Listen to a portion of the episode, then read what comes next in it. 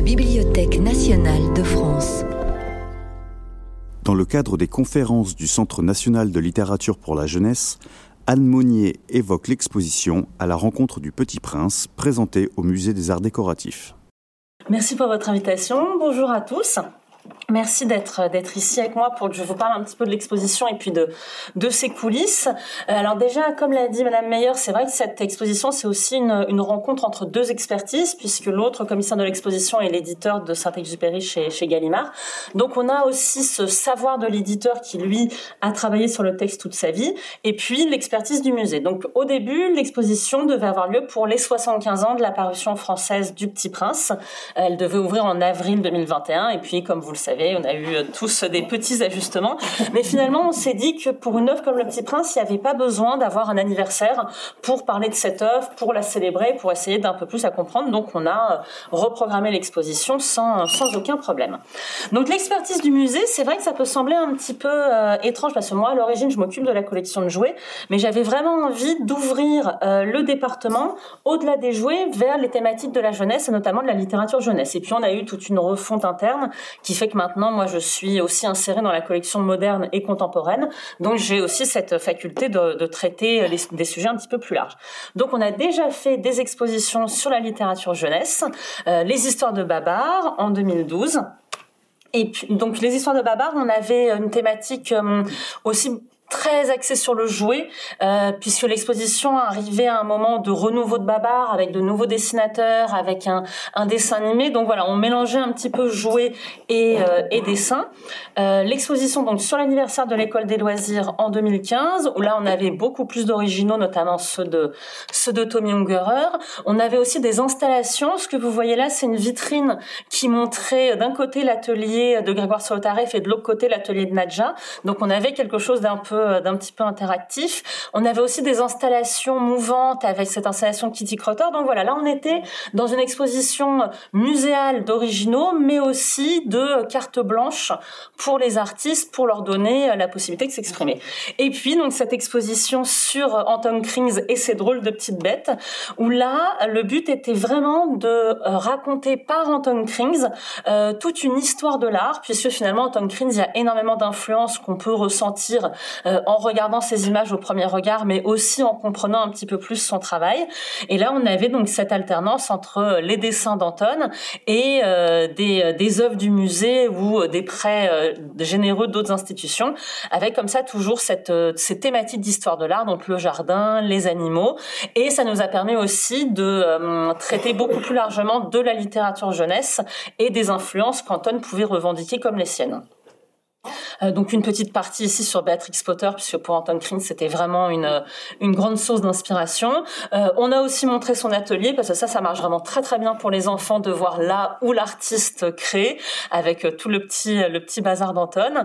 Et puis voilà, aussi des choses un petit peu plus sérieuses, entre guillemets, sur la nature morte, sur l'histoire de l'art. Donc c'est une exposition qui a été bien reçue, justement pour cette passerelle entre des choses assez immédiates pour les enfants, et puis quand même toute une, tout un propos sur l'histoire de l'art. 啊哈。Alors, au musée des arts décoratifs, on a aussi euh, toute une expertise sur le dessin qui est un petit peu moins connue parce qu'on a un très grand cabinet d'art graphique. Donc, on a fait cette exposition le dessin sur euh, sans réserve et l'exposition sur le Petit Prince a lieu dans ce même espace. Donc, on a aussi cette, euh, on a aussi cette, cette connaissance du dessin, cette capacité à pouvoir montrer des dessins au musée. Alors, l'exposition à la rencontre du Petit Prince, le titre nous a demandé énormément de travail parce que les titres qui ont l'air simples sont souvent les plus compliqués à, trouver. Euh, montre vraiment ce qu'on a envie de faire dans l'exposition, c'est d'emmener le public à la rencontre du Petit Prince, mais aussi que le Petit Prince vienne à notre rencontre, parce qu'en fait, c'est la première exposition muséale en France sur Saint-Exupéry et le Petit Prince depuis l'exposition des Archives nationales en 84, qui était une exposition très différente. Euh, vous allez voir que nous, on a en fait euh, réussi à trouver beaucoup de dessins inédits qui n'existent, enfin qui n'étaient pas connus à l'époque de, de, cette exposition aux archives. Et puis, euh, la grande exposition, c'est aussi celle de 2014 à la Morgan Library, The Little Prince, A New York Story. Donc eux aussi euh, montrent l'histoire sous le prisme qui les intéresse, puisque c'est l'écriture du Petit Prince à New York et le manuscrit qui est resté là-bas. En France, ces derniers temps, il y a eu plutôt des expositions euh, interactives euh, avec peu d'œuvres, euh, plutôt du numérique, des installations. Donc nous, on a senti qu'il y avait aussi de la place et un moment pour une véritable exposition muséale avec un propos pédagogique et scientifique et qu'il y avait également énormément d'attentes du public. Alors notre public, justement, parlons-en. Donc notre public, ce sont les enfants et les adultes. Euh, en fait, comme beaucoup d'expositions qui sont liées au sujet de l'enfance en BAD, on ne cherche jamais à en faire le musée des enfants, puisque pour nous, les enfants ont vraiment leur place dans toutes les parties du musée, mais on part aussi du principe qu'un enfant ne visite pas le musée seul. Donc, même si l'exposition s'adresse aux enfants, elle peut aussi s'adresser aux enfants par le biais de l'adulte qui l'accompagne. On a aussi envie que dans l'exposition, il y ait ce moment de transmission, de partage, donc ça nécessite de s'adapter aux deux publics, mais tout en sachant que l'adulte est là pour, pour expliquer. Alors c'est vrai que ça peut être aussi plus difficile de s'adresser à l'adulte parce qu'on n'a pas non plus envie de jouer uniquement sur la nostalgie ou sur l'envie d'accompagner l'enfant. Il faut aussi que l'adulte puisse trouver un propos qui qui lui parle et euh, et qu'il apprenne des choses. Alors l'évolution du coin lecture dans les expositions du musée d'art décoratif, c'est vraiment toute une histoire puisque pour l'école des loisirs, on avait quelque chose de très euh, très timide faute de place euh, et puis pour Anton Krings, là on avait complètement construit une cabane, la cabane du jardinier fond du jardin d'Anton. Et donc, comme vous pouvez le voir, enfin, ça réchauffe quand même le cœur de voir euh, tous ces enfants massés autour, euh, autour de l'île dans l'exposition. Et puis, alors ça, c'est une très moche photo faite avec mon téléphone parce que, comme il y a beaucoup de têtes d'enfants, on pouvait pas trop euh, communiquer sur l'événement. Mais donc, ça, c'est Anton qui lit euh, ces histoires dans sa cabane devant un public d'enfants euh, en plein été pour les enfants qui, justement, ne, ne partent pas en vacances l'été. Donc là, on avait vraiment réussi à vraiment remettre la lecture au cœur de l'exposition. Euh, alors pour le Petit Prince, euh, c'est vrai que c'est un petit peu plus difficile parce que le thème est peut-être un petit peu moins porteur. Euh, pour Anton Fries, on le voit tout de suite, les images sont très immédiates. Il y a beaucoup de couleurs, ça attire énormément l'œil et les enfants. Là, ce que je vous montre, ce sont ce qu'on expose dans, l'exposition euh, à la rencontre du Petit Prince. Donc euh, des manuscrits difficiles à déchiffrer parce que Saint-Exupéry écrit très mal, euh, des aquarelles très délicates. nous, on a choisi de retranscrire les manuscrits, donc ça donne énormément de choses à lire. Ce que vous voyez là, les colonnes de texte à côté des, images. Donc c'est pas forcément une exposition facile à montrer pour les enfants. Et puis ces difficultés qu'on a eues, ça fait aussi écho à ce débat euh, permanent, Le Petit Prince est-il un livre pour enfants? Donc nous, on a essayé de s'adapter un petit peu à cette question euh, toujours prenante. Euh, on a adapté l'accrochage vraiment dans tous les sens du terme. Donc la, la simesse que je vous montre, elle est volontairement accrochée assez basse. pour les adultes, c'est peut-être un tout petit peu inconfortable, mais ça permet aux enfants de vraiment bien voir les dessins qui sont en bas. Et donc, on a essayé aussi de mettre en bas des dessins qui pouvaient avoir un petit élément qui accroche l'enfant, qui permet de commencer un dialogue avec l'adulte. Euh, là, on voit un petit chien, on voit un petit perroquet. Voilà, le but, c'est aussi de pouvoir se mettre à la hauteur de l'enfant, puisque dans une exposition sur Saint-Exupéry, Le Petit Prince, l'adulte, là, on sait qu'il a énormément de, matière et qu'on peut le laisser aussi seul sans trop le, guider. Euh, on a des petits éléments ludiques qu'on a quand même euh, voulu conserver subtils pour pas prendre trop de place dans l'exposition. Donc là, ces, petits, ces petites projections d'avion ou cette petite silhouette du petit prince dans laquelle uniquement un enfant peut se glisser. Donc voilà, ça c'est des petites choses qu'on a essayé de mettre en place pour que, pour que les enfants se sentent un petit peu plus à leur aise dans l'exposition. Alors le propos de notre exposition, c'est de donner des clés de lecture pour que les visiteurs comprennent le Petit Prince un petit peu mieux, mais aussi comprennent leur relation avec le Petit Prince. On n'avait pas envie de donner des grilles de lecture trop strictes, d'imposer un point de vue ou une interprétation. On sait que le Petit Prince, c'est une œuvre avec laquelle chacun a un rapport très personnel. Ça explique aussi le succès de l'œuvre. Donc nous, on a voulu comme ça donner euh, des petits points de repère, euh, des petits liens aussi avec Saint-Exupéry pour qu'on comprenne mieux le Petit Prince et ce que nous, personnellement, on trouve dans la lecture du Petit Prince, sans imposer vraiment une, interprétation. Parce que je pense aussi que ce qui fait le succès du livre, c'est la capacité qu'on peut avoir à se projeter dans la lecture du Petit Prince sur un personnage ou un autre. Donc moi, j'ai lu le Petit Prince euh, une fois par semaine depuis deux ans. Et à chaque fois, c'est une nouvelle lecture. C'est un nouveau personnage qui me touche, c'est un détail que j'avais pas vu la fois d'avant. Et finalement, c'est peut-être aussi ça qui explique pourquoi le livre a autant de succès, c'est qu'on peut le lire, le relire à tous les âges et toujours trouver quelque chose. Et ça, ça marche pas du tout avec une exposition qui dirait euh, le renard, c'est Denis de Rougemont, euh, la rose, c'est Consuelo. Donc on a essayé d'être euh, un petit peu plus, un petit peu plus subtil. ce qui est aussi subtil, c'est que comme dans les expositions de jouets que j'organise quand je manie la collection du musée, c'est qu'en fait on s'occupe de quelque chose d'extrêmement précieux qui est l'enfance des visiteurs, leur rapport à leur enfance, leurs souvenirs d'enfance. Et ça, c'est aussi des choses qu'il faut respecter. Donc moi, je le vois très bien dans les expositions de jouets. Les gens visitent, lisent les textes, et puis à un moment me disent « Oh là là, c'est ma Barbie !» Et là, on a tout de suite quelque chose du domaine de l'émotion qui fait irruption dans l'exposition. Et moi, j'essaye aussi de toujours respecter ça, puisque c'est aussi notre but au musée de donner de l'émotion, mais aussi de donner du savoir. Alors pour l'exposition, Assez simplement, en fait, on est reparti euh, de Saint-Exupéry. Alors, on peut entendre Alban Cerisier pendant des jours et des jours parler de Saint-Exupéry. Et moi, j'ai essayé justement de euh, un petit peu euh, prendre l'essentiel pour créer un parcours autour de Saint-Exupéry. Donc, c'est lui qui accueille le visiteur dans l'exposition. Parce que moi, j'ai souvent trouvé que la personnalité de Saint-Exupéry était finalement éclipsée par le Petit Prince. c'est un héros mort pour la France. C'est la figure du dernier billet de 50 francs qui, pour tous les gens qui l'ont connu est quand même une sorte de, de mythe. Euh, et moi, j'ai trouvé, en relisant toute son œuvre, et puis en lisant aussi pour la première fois, parce que je dois vous avouer que je n'avais pas lu Citadelle avant de travailler sur l'exposition, parce que c'est quand même un petit peu, un petit peu dur comme texte aujourd'hui, euh, j'ai trouvé que Le Petit Prince, c'était en fait l'arbre qui cache la forêt. On connaît beaucoup moins bien le reste de l'œuvre de Saint-Exupéry, et finalement, ça montre aussi qu'il a réussi euh, à faire du Petit Prince qu'il avait envie d'en faire, puisque tout ce qu'il a pensé, tout ce qu'il a écrit se retrouve condensé dans Le Petit Prince, dans ce conte accessible, avec des dessins, avec des illustrations, et qui fait finalement son message humaniste. On le retrouve dans Le Petit Prince sans avoir maintenant à relire toute son œuvre. Mais bon, moi j'avais aussi envie de, de retourner un petit peu à, à la base de Saint-Exupéry. Tout ce qu'il a pensé, tout ce qu'il a vécu, tout ce qu'il a expérimenté va se retrouver d'une façon ou d'une autre dans Le Petit Prince. Et donc c'est pour ça qu'on a pensé ce parcours chronologique qui permet de voir toutes ces facettes. Donc on a cette dualité on la connaît entre l'auteur et euh, le pilote. Saint-Exupéry, c'est pas du tout un, euh, intellectuel qui est un pilote du dimanche, c'est vraiment un aviateur. Et d'ailleurs, euh, d'autres auteurs de l'époque lui ont reproché d'être pas vraiment auteur. C'est les attaques que Brasillac lance sur Saint-Exupéry tout au long de sa carrière. Et puis certains aviateurs lui ont reproché de s'approprier un peu l'histoire de l'aviation pour en faire ses récits à lui. on sait aussi qu'il y a cette dualité enfant-adulte, enfant-explorateur, puisqu'elle se retrouve dans le Petit Prince, puisque Saint-Exupéry c'est à la fois le petit prince et à la fois le pilote.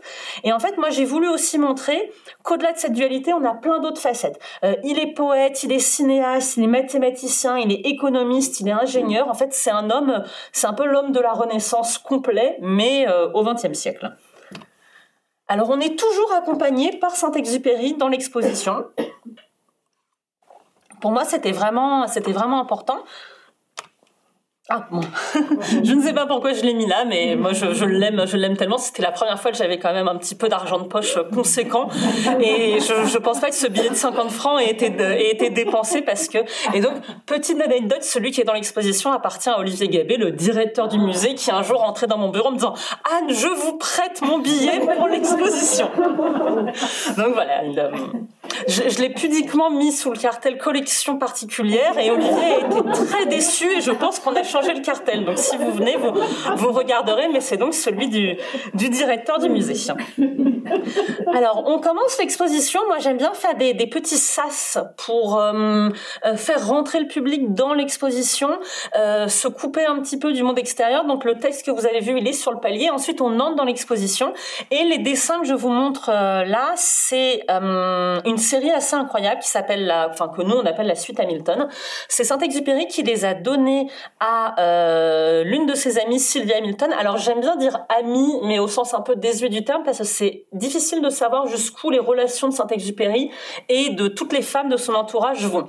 Donc par le terme de amie, on laisse planer un, petit doute. Mais bon, pour offrir ce genre de dessin à Sylvia Hamilton, je pense que ça devait être une amie très chère.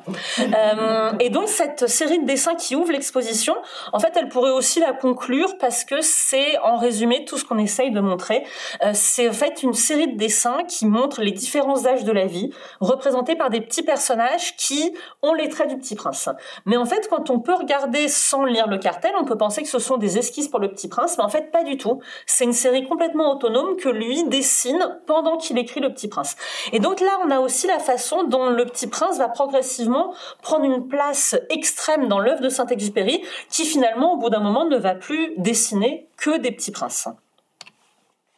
Alors les parties de l'exposition, les titres sont des citations de Saint-Exupéry pour que comme ça ils puissent nous, nous accompagner tout au long de l'exposition. Donc une première partie sur l'enfance, parce que l'enfance pour Saint-Exupéry c'est primordial. La sienne, celle des autres, c'est dans l'enfance qu'est en germe tout ce qu'on va faire de sa vie. Euh, pour lui, c'est extrêmement. Je suis désolée pour ce click to add text qui traîne. Euh, tout ce que Saint-Exupéry euh, fait plus tard se retrouve dans son enfance. Et là, on a pu faire avec Alban des très belles découvertes. Donc, ce que vous voyez, c'est le fameux, l'un, l'une, une des versions du fameux dessin du boa mangeant le fauve. Et à côté, c'est une illustration qu'on a retrouvée dans les archives de Gallimard, qui a servi à illustrer les histoires naturelles de Charles Brognard. Donc, un livre assez connu à la fin du Xe siècle, au début du XXe siècle, dans les familles euh, bourgeoises euh, et aristocratiques comme celle de Saint-Exupéry. Donc on n'a pas de preuve définitive, mais c'est quasiment certain que Saint-Exupéry a eu entre les mains enfant ce livre où il y a cette incroyable illustration d'un serpent mangeant un fauve. Donc on a essayé comme ça de retrouver les inspirations de Saint-Exupéry dans son enfance. Euh, on a fouillé également, on a trouvé une interview dans Harper's Bazaar dans les années 40 où il parle des livres qui ont bercé son enfance. Donc il y a les contes d'Andersen, euh, il y a il y a Jules Verne, mais pas forcément ceux auxquels on peut s'attendre. Lui, il aimait beaucoup les Indes noires. Et puis avec Alban, on a aussi pris le parti de faire euh, quelques hypothèses. Donc c'est pour ça que dans l'exposition, on voit aussi euh, l'astronomie euh, populaire de Camille Flammarion, parce qu'avec ce, voyage dans l'espace et le voyage du Petit Prince, on s'est dit que ça pouvait quand même avoir du, sens. On a aussi décidé de montrer Nils Holgersen avec cette envolée euh, d'oiseaux sauvages, puisque c'est ça aussi qui euh, emmène le petit prince hors de sa planète. Euh, pour les contes d'Andersen, on a plein de versions différentes, puisqu'il y a eu plein d'illustrations différentes. Et on a aussi montré le livre de la jungle, puisque, et ça c'est l'un des petits-neveux de Saint-Exupéry qui me l'a confié, lui a retrouvé une lettre de la mère de Saint-Exupéry qui explique que le dernier livre qu'elle a lu au frère de Saint-Exupéry sur son lit de mort, parce qu'il est mort à 15 ans, c'est le livre de la jungle. Et donc dans le livre de la jungle, on a retrouvé aussi une illustration, on voit un serpent mangeant un fauve. Donc voilà, il y a des choses qui sont affirmées, il y a des choses qu'avec Alban, on a eu envie de montrer comme des, comme des pistes d'hypothèses, mais tout ça, ça, ça crée une sorte de terreau intellectuel pour euh, le jeune Saint-Exupéry. Alors moi j'aime beaucoup cette lettre des Archives nationales puisque c'est donc le, petit Antoine qui écrit à sa maman. Euh, Ma chère maman, je me suis fait un stylographe, je vous écris avec, il va très bien. Demain c'est ma fête et ensuite il encourage sa mère à rappeler à son oncle que c'est sa fête pour recevoir un petit billet ou un cadeau. Et j'avais vraiment envie de montrer cette euh, ce premier jet de, de, l'enfant qui va devenir le grand écrivain qu'on connaît, parce qu'il y a aussi pas mal de choses dans cette lettre. Il s'est fabriqué un stylographe, et donc Saint-Exupéry, ça on le sait moins, mais c'est un grand inventeur. Il dépose plein de brevets sur des moteurs, sur des façons d'améliorer l'aviation, etc. Et là voilà, on a deux facettes de l'auteur en une, l'ingénieur qui s'est fait un stylographe, et puis le jeune écrivain qui va écrire. Alors pourquoi ces lettres pour enfants, elles sont importantes, parce qu'elles peuvent paraître un petit peu euh, anecdotiques. En fait, l'enfance de Saint-Exupéry, Saint-Exupéry n'est pas si idyllique que ça. Son père est mort quand il était très jeune. Et puis, dans une façon assez typique des euh, grandes familles un peu désargentées de l'époque, tout le monde vit séparé. Saint-Exupéry et son frère sont dans des pensions. Euh, les plus, les sœurs les plus âgées vivent chez euh, la grand-tante à Lyon. Et puis, la mère vit avec la plus petite sœur et elle, elle fait la navette entre toutes les villes où tout le monde vit. Donc, la pension où est Saint-Exupéry et son frère, Lyon, etc. Et en fait, ce qui va tenir la famille ensemble, c'est la lettre. Et Saint-Exupéry, lui, va énormément écrire à sa mère. Euh, dans l'exposition, on mêle un petit peu les lettres qu'il écrit à 10 ans et les lettres qu'il écrit à 30 ans, puisque c'est toujours à peu près les mêmes. Ma chère maman, écrivez-moi, je pense à vous. Euh, il lui dit à un moment, la lettre, c'est tout. Et en fait, quand on sait que c'est devenu un aviateur qui va transporter du courrier, qui a risqué sa vie pour le courrier, ben on l'a déjà ici, dans l'enfance, les lettres qu'il écrit à sa mère, ça montre l'importance de ce lien par l'écrit que lui va ensuite euh, transmettre plus tard dans son avion. Et euh, il y a un moment assez fort aussi dans Vol de nuit où après un accident d'un de ses compagnons, euh, l'un des personnages dit c'est quand même ça peut paraître ridicule de risquer sa vie pour des lettres de marchands, mais en fait non, c'est très important parce que le courrier c'est ce qui a tenu aussi la famille de Saint-Exupéry ensemble. Alors dans l'exposition on pouvait pas tout mettre, mais chez les héritiers de Saint-Exupéry, il y a aussi toute la correspondance des sœurs, des de la mère. Enfin voilà, on montre que c'est pas juste le grand écrivain qui lui écrivait, c'est la famille. Alors l'autre facette de Saint-Exupéry, la facette de, euh, de l'aviateur, donc il arrive à faire son baptême de l'air. Hein sur le champ d'Amberieux, qui est à côté de Saint-Maurice de Raymond, donc là où il y a le château familial euh, de la grande tante de Saint-Exupéry que la région euh, Rhône-Alpes a racheté pour en faire le futur musée Saint-Exupéry. tout ça, c'est en cours. Et à côté, il y a ce champ d'aviation où vient traîner le jeune Saint-Exupéry, et puis il arrive à faire croire à un des pilotes que sa mère a donné son accord, et il monte dans un avion et il fait son, baptême de l'air. Et ça, c'est une carte postale des années 30 euh, qu'il a dédicacé. Donc voilà, c'est pas c'est pas du tout une, euh, pas du tout une photo de l'époque du baptême de Saint-Exupéry, mais lui a quand même ce lien parce qu'il dédicace plus tard des cartes postales de son, son premier champ d'aviation. Ah, la photo est très très moche, donc vous allez devoir me croire sur parole. Cette euh, cette une, c'est la c'est une une qui montre les bombardements sur Paris en février 1918. Saint-Exupéry est interne au lycée Saint-Louis. Euh, il voit les bombardements allemands depuis euh, le grenier du lycée et il écrit à un de ses amis que la guerre dans le ciel c'est quand même autre chose que la guerre sur terre. Donc là voilà, autre vocation, celle du du soldat euh, et du futur militaire. Ensuite, on a toute une partie sur les années 20-30 et vraiment la, hum, la mise en place de Saint-Exupéry écrivain et de Saint-Exupéry aviateur. Et donc, il ne faut pas écrire de conte de fées. J'écrirai un conte sur l'avion. C'est dans une lettre qu'il envoie à Louise de Villemorin, qui a été son éphémère fiancée.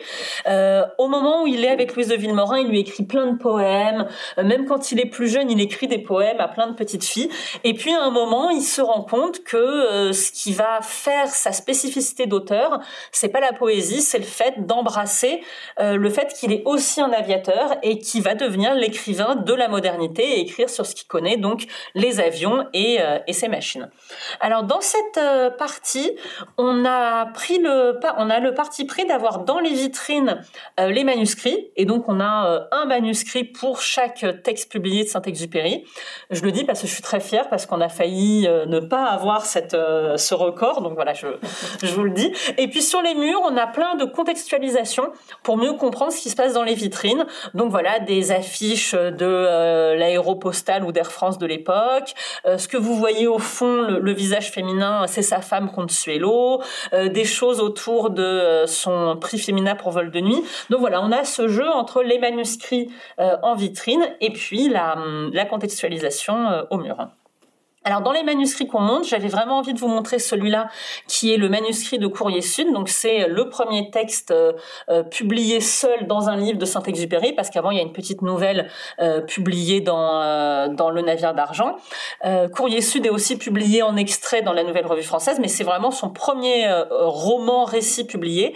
Et en fait le manuscrit est déjà illustré. Et ça c'est vrai qu'on l'a perdu puisque il existe une édition de Courrier Sud, enfin un du manuscrit qui coûte très cher, mais Gallimard n'a jamais réédité le livre avec les illustrations. Et donc, dans Courrier Sud, on trouve comme ça plein de petits dessins qui soutiennent le texte et qui montrent qu'en fait, ben, l'illustration euh, du Petit Prince par son auteur, c'était déjà quelque chose qui l'intéressait euh, dès, dès son premier ouvrage. Alors on parle aussi de euh, Saint-Exupéry euh, l'aviateur. Donc là la, photo en bas en col roulé que moi j'adore, il est euh, à Cap Juby. Cap Juby c'est une espèce de fortin au milieu du désert avec une, piste d'atterrissage et lui gère cette, cet aérodrome qui est un point quand même névralgique assez important pour l'aéropostale de l'époque. Et en haut en fait vous le voyez avec un équipage qui a été secourir des aviateurs uruguayens qui s'étaient dans le désert et qui avait été fait prisonnier par euh, les tribus morts dissidentes. C'est un endroit qui est quand même assez euh, assez chaud géopolitiquement parlant euh, à l'époque. Et en fait, cette photo, elle est très importante puisque Gide connaît déjà un petit peu Saint-Exupéry par des liens familiaux, etc. Il lui a déjà envoyé quelques textes qu'il a bien accepté de relire. Et puis, quand il y a cette ce sauvetage, il y a énormément de d'articles dans les journaux sur la bravoure de ces aviateurs, sur le courage de ce jeune Saint-Exupéry qui gère tout seul euh, cet aérodrome au milieu du désert. Et Gide écrit à ce moment-là à Paulan lui disant ah, Je vous conseille de prêter attention euh, au récit du jeune Saint-Exupéry qui, en plus d'être un bon écrivain, est aussi cette figure assez héroïque. Et c'est ça qui va, ça qui va conduire Saint-Exupéry à avoir son premier contrat chez, chez Gallimard. Donc tout ça, on le raconte aussi dans l'exposition parce que ça montre qu'il est euh, en fait, il devient écrivain aussi parce qu'il est aviateur. Donc, il est vraiment intimement euh, les deux. Il est aussi cinéaste. Enfin, il est toujours très proche de son œuvre. Donc, ça, c'est une, photo euh, sur le tournage de Courrier Sud où il a réadapté son, il a réadapté son livre pour en faire un, scénario. Donc voilà, il est toujours très très proche de, son œuvre et de ses adaptations. Et alors ça j'aime beaucoup. C'est vraiment mon mon petit mon petit caprice de l'exposition, c'est son dossier euh, pour la Légion d'honneur. Et donc on voit qu'il est fait chevalier parce qu'il est aviateur et qu'il est fait officier parce qu'il est homme de lettres. Et donc là voilà, c'est vraiment la reconnaissance administrative du propos de l'exposition, il est les deux, euh, il est les deux à la fois. Alors dans toutes ces aventures qu'il a dans les années 20-30, euh, il y en a une qui est quand même plus importante que les autres et c'est pour ça qu'on en a fait une partie de l'exposition. C'est son accident euh, en 35 dans le désert euh, de Libye. Il fait euh, un raid Paris-Saïgon. Donc Saint-Exupéry est toujours euh, en recherche d'argent. On a vu une photo de lui cinéaste. En fait, il écrit des scénarios pour essayer d'avoir un petit peu plus d'argent. Mais quand il écrit des scénarios, après il écrit des lettres pour dire qu'il a perdu du temps, il aurait dû travailler sur son rôle euh, donc il fait ses raids aériens euh, pour battre des records de vitesse et puis gagner les prix qui sont proposés à la fin. Euh, il est vraiment voilà, il a un train de vie qui est très au-dessus de ses moyens. Consuelo, elle a un train de vie qui est très au-dessus de ses moyens et donc il se lance dans ces entreprises pour l'exploration, mais aussi pour peut-être gagner un petit peu d'argent. Ça finit généralement très très mal et donc en 35 il s'écrase dans le désert avec son avec son mécanicien.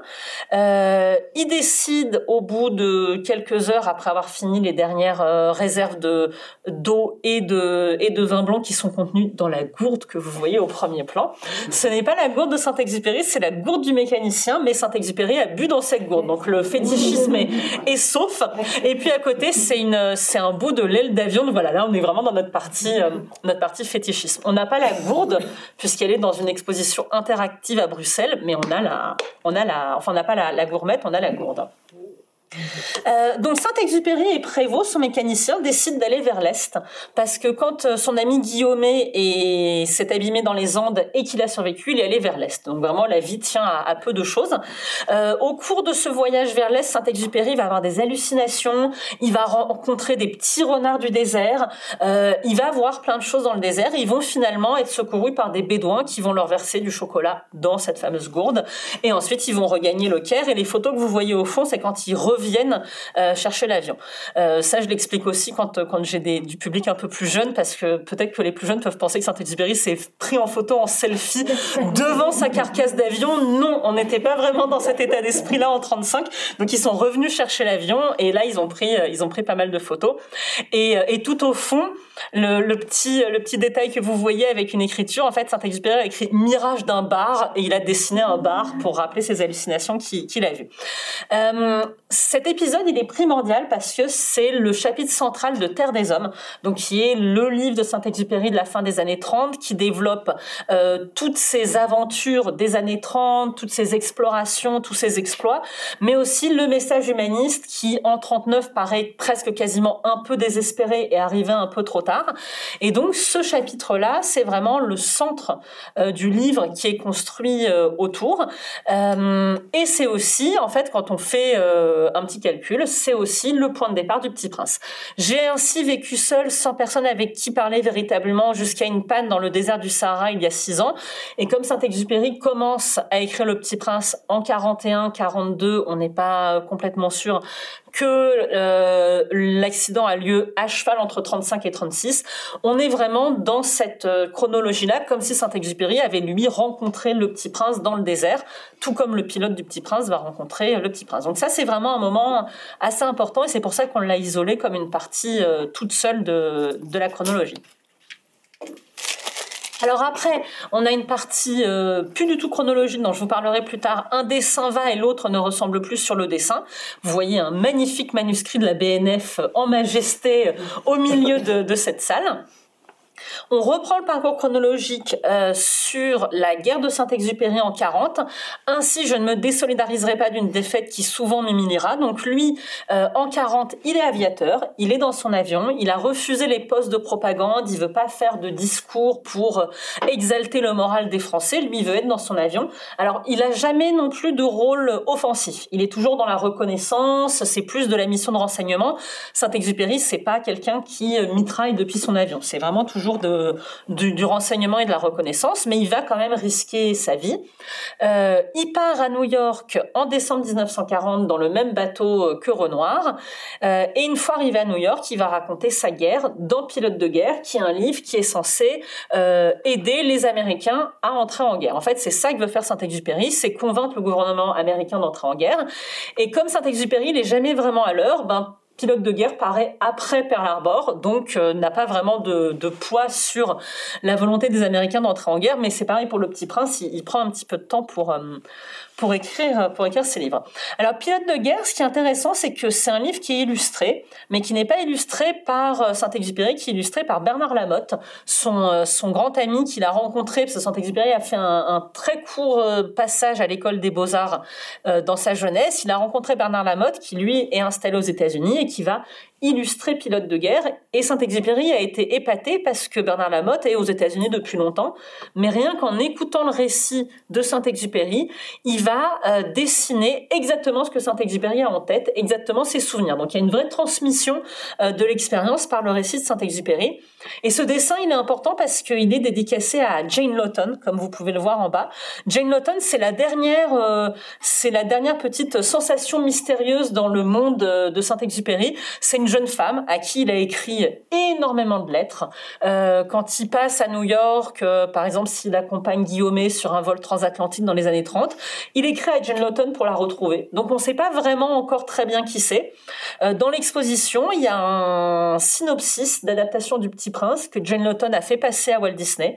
Donc voilà, on ne sait pas encore très bien qui est cette femme, mais elle est suffisamment importante pour avoir ce genre de dédicace faite pour elle et donc un dessin inédit de Bernard la mode dans son exemplaire de, pilote de guerre. Alors toujours autour de Bernard Lamotte, on montre dans l'exposition, et c'est un petit peu étonnant parce que c'est une exposition de, de livres, de dessins, de photographies, on montre une table, une table euh, assez massive, pas très bien travaillée, vraiment juste une table, qui est la table de l'atelier de Bernard Lamotte. Et tous les gens qui passaient dans l'atelier de Bernard Lamotte signaient, gravaient quelque chose, euh, mettaient une pièce dans le bois de la table. Et Saint-Exupéry, lui, il grave un petit prince. Donc il est déjà accompagné par ce petit personnage euh, au moment de son séjour new-yorkais. Il est habité par, euh, par le petit prince. Moi, j'aime beaucoup cette, euh, cette photo de, de Saint-Exupéry au Rockefeller Center. Euh, tout ça pour vous montrer qu'il est, euh, en fait, quand on lit ses lettres, on a l'impression qu'il est très seul, qu'il est très isolé. Sa mission diplomatique se passe très très mal. Il n'a pas du tout le, il n'a pas du tout le l'influence qu'il aurait voulu avoir. il est dans des disputes permanentes avec le reste de la diaspora française. Il y a une lettre très dure qu'il adresse à Breton dans l'exposition autour de d'un malentendu, autour d'un déjeuner qui devient toute une tribune politique, mais il est quand même, voilà, il fréquente l'atelier de Bernard Lamotte, il a quand même une vie à New York. Il faut pas non plus croire à 100% en cette, en cette détresse de l'exil. Euh, dans cette partie, on parle aussi de Léon Verte, qui est donc le dédicateur du Petit Prince. Et je dois vous avouer qu'avant de m'intéresser euh, beaucoup plus au Petit Prince pour l'exposition, je m'étais jamais vraiment posé la question de qui était Léon Verte. Donc Léon Verte, c'est euh, quand même une figure assez connue de l'entre-deux-guerres, euh, anti-militariste, anti-colonialiste, anti-impérialiste. C'est vraiment une, une figure assez, assez forte qui va être une sorte de mentor euh, pour Saint-Exupéry. Alors Léon Verte, on le connaît pas très bien parce que Saint-Exupéry était censé euh, publier aux États-Unis euh, le récit de l'Exode par Léon Verte. Et en fait, il décide de pas le faire parce que Léon Verte est juif et il veut pas faire euh, peser sur lui des menaces parce qu'il est caché en France. Et en fait, le manuscrit va être perdu. Il a été republié que récemment, à la fin des années 90, au début des années 2000. Ça s'appelle 33 jours et c'est le récit de, de l'Exode et c'est vraiment un texte extrêmement, extrêmement fort. Mais c'est vrai qu'on a un petit peu perdu le, la figure de Léon Verte aujourd'hui.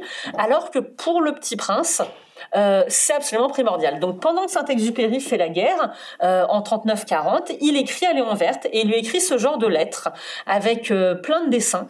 Et donc ce que vous voyez là, c'est une lettre de 40 et il y a déjà tous les éléments du Petit Prince en place. Donc on a un personnage qui ressemble quand même de façon extrêmement troublante au Petit Prince. Il est sur un avion qui sur un nuage qui figure un avion français. Il est poursuivi par un diablotin qui est sur un nuage qui figure tous les deux un aviateur allemand dans son avion. Et puis en dessous, on a bah, une scène assez euh, classique de, de la drôle de guerre française avec le village en flammes, donc vraiment ce que Saint-Exupéry voyait de son avion.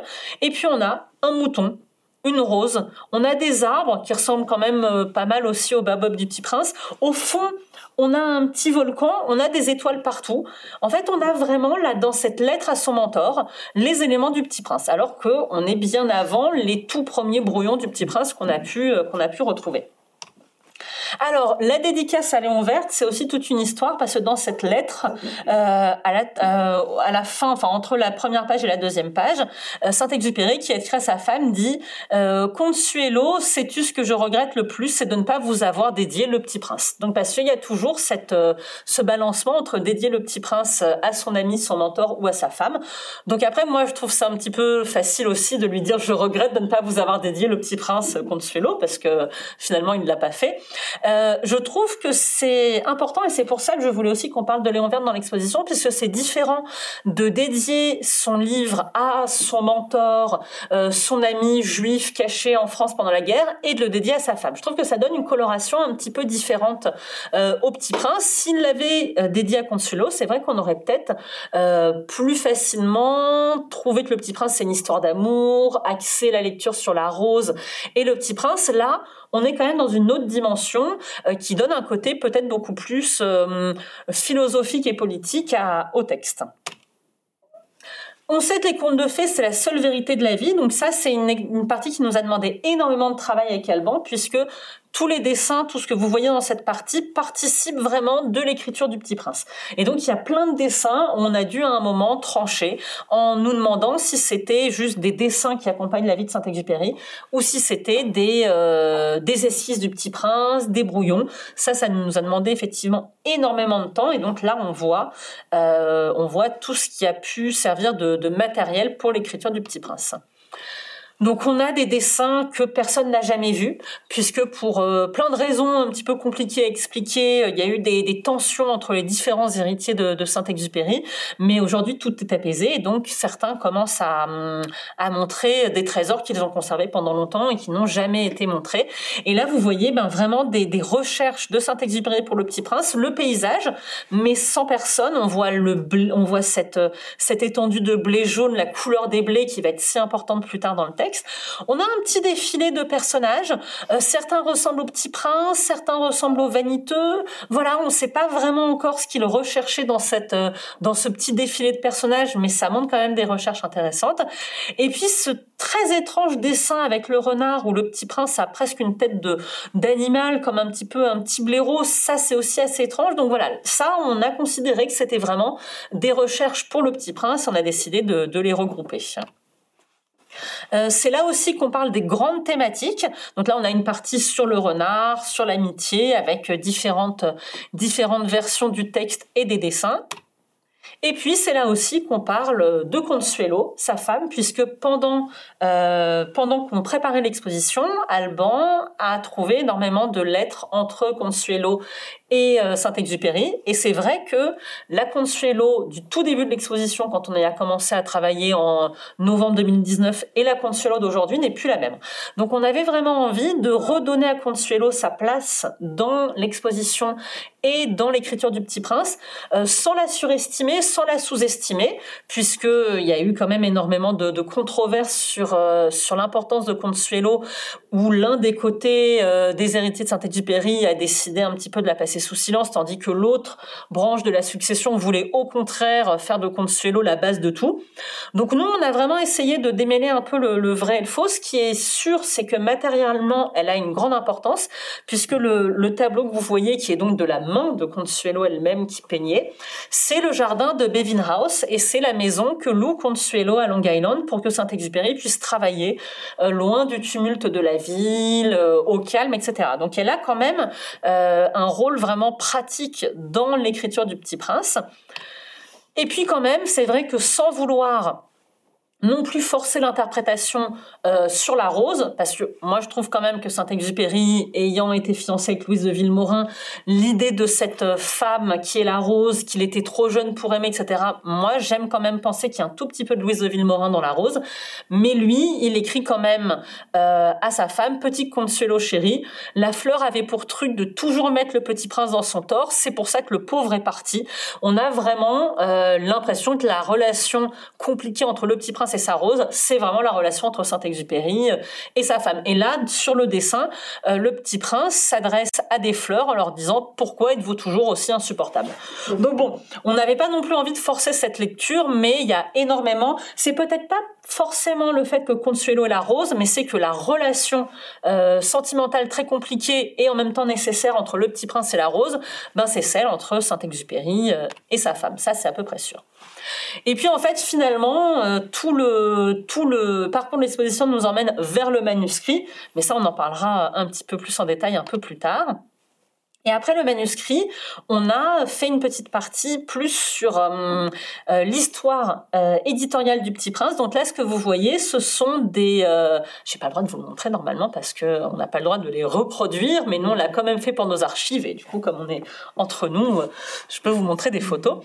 ça, ce sont vraiment les aquarelles qui ont servi à l'impression du Petit Prince. Donc dans la partie sur le manuscrit, on voit plein de choses, on voit plein d'ébauches. Ça, c'est vraiment les aquarelles définitives. On les a pas toutes, on ne sait même pas où sont les autres parce que c'est pas des refus de presse, c'est juste des choses qu'on n'a pas réussi à retrouver. Mais là, voilà, on a les aquarelles qui ont servi à imprimer le Petit Prince. Dans cette vitrine, alors ça se voit très mal, mais vous allez devoir me croire, ce sont donc les épreuves en placard.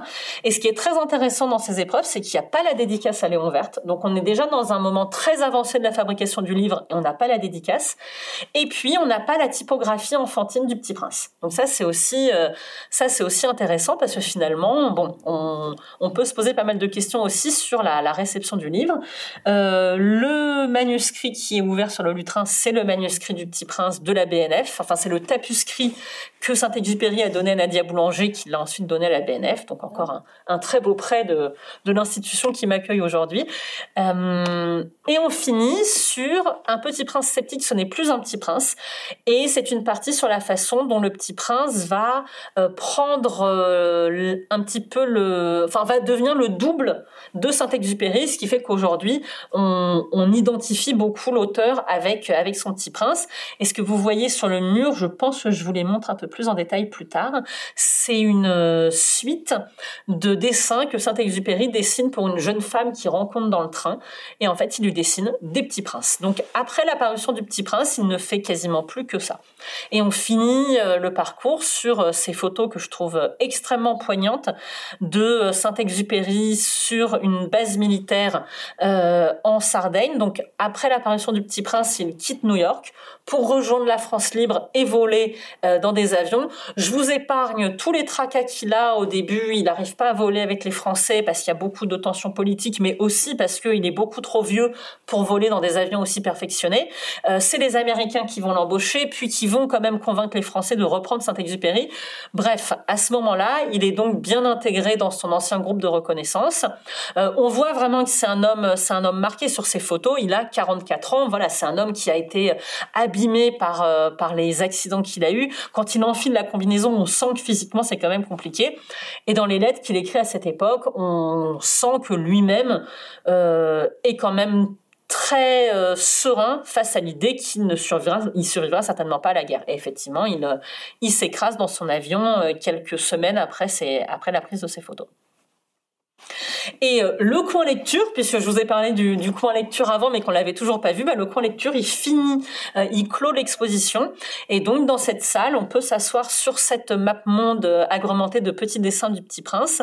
on entend Saint-Exupéry, puisque Saint-Exupéry avait envoyé à Renoir des bandes audio racontant sa vie pour peut-être en faire un film tous les deux.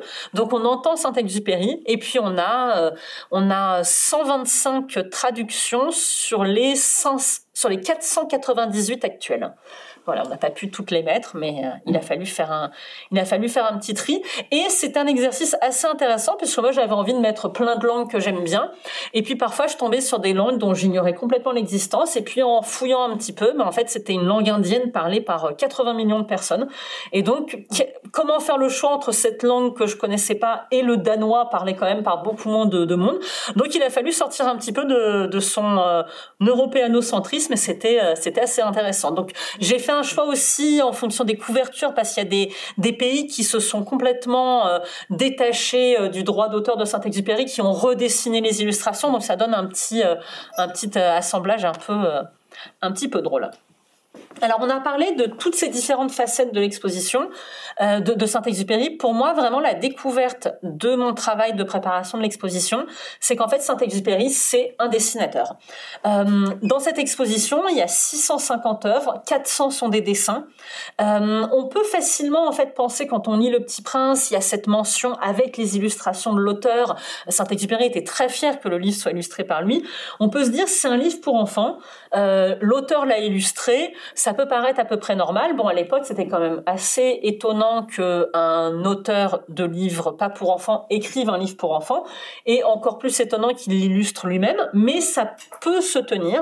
Et en fait, c'est pas du tout ça. C'est que le dessin pour Saint-Exupéry, c'est primordial dès l'enfance. C'est déjà euh, un second langage. Et c'est pour ça qu'on a une partie de l'exposition qui est vraiment consacrée au dessin. Alors en fait, le dessin pour Saint-Exupéry, ça commence par sa mère. Et ce que vous voyez dans la vitrine, c'est un carnet de dessins euh, des enfants Saint-Exupéry, dont Saint-Exupéry a quatre frères et sœurs, corrigés par leur mère. C'est vraiment leur mère qui leur apprend à dessiner. Et donc pour Saint-Exupéry, quand il dessine, c'est aussi une façon pour lui de renouer avec son enfance, de recréer ce lien euh, avec sa mère et son et son enfance. Et en fait, c'est le langage de l'enfance, puisque quand le petit prince et le pilote se rencontrent, c'est vraiment autour du dessin. C'est dessine-moi un mouton. Euh, Saint-Exupéry, on le voit aussi dans l'exposition, fait plein de petits dessins pour les amis, euh, pour les enfants de ses amis. Il s'adresse aux enfants avec le dessin. Donc voilà, il y a vraiment cette connexion très forte entre le dessin et le langage de l'enfance. Euh, quand il est enfant, quand il est adolescent, euh, il fait déjà plein de petits dessins dans ses lettres. Donc ça, c'est assez drôle parce que c'est une lettre dans laquelle il explique à sa mère qu'il est retourné au lycée et qu'il est un peu le cafard. Et pourtant, il dessine voilà des petits bateaux dans des criques. Euh, ça, c'est une lettre incroyable euh, de 18-19 pendant la guerre. En fait, c'est toute une scénette euh, qu'il développe autour de ses sœurs qui cherchent à séduire un soldat. C'est vraiment assez, c'est quand même assez fou comme comme idée. Alors Saint-Exupéry, c'est c'est pas un homme du 21e siècle. Hein. donc quand sa sœur Simone lui explique qu'elle a passé le concours de l'école des chartes et qu'elle va partir en Indochine pour créer le service des archives d'Indochine, Simone Saint-Exupéry, c'est une femme fascinante et Saint-Exupéry lui dit c'est quand même dommage, tu pourrais te marier, avoir une famille. Ensuite, il écrit à sa mère une lettre pour dire je suis désolé, j'ai peut-être été un petit peu dur, mais je m'attendais en rentrant à vous trouver, Simone et vous, euh, que vous ayez besoin de moi, que je vous protège. Donc il est quand même assez heurté par le fait que que sa sœur devienne une femme euh, une femme indépendante qui va passer plusieurs années en Indochine. Et donc là, ben, le destin qu'il imaginait pour sa sœur, c'était euh, de se battre avec son autre sœur pour le cœur le cœur d'un soldat. Voilà, donc il y a une sœur euh, ronde, rondelette et puis une sœur euh, très maigre. Donc c'est aussi étrange cette vision que que Saint-Exupéry a du, physique de ses sœurs.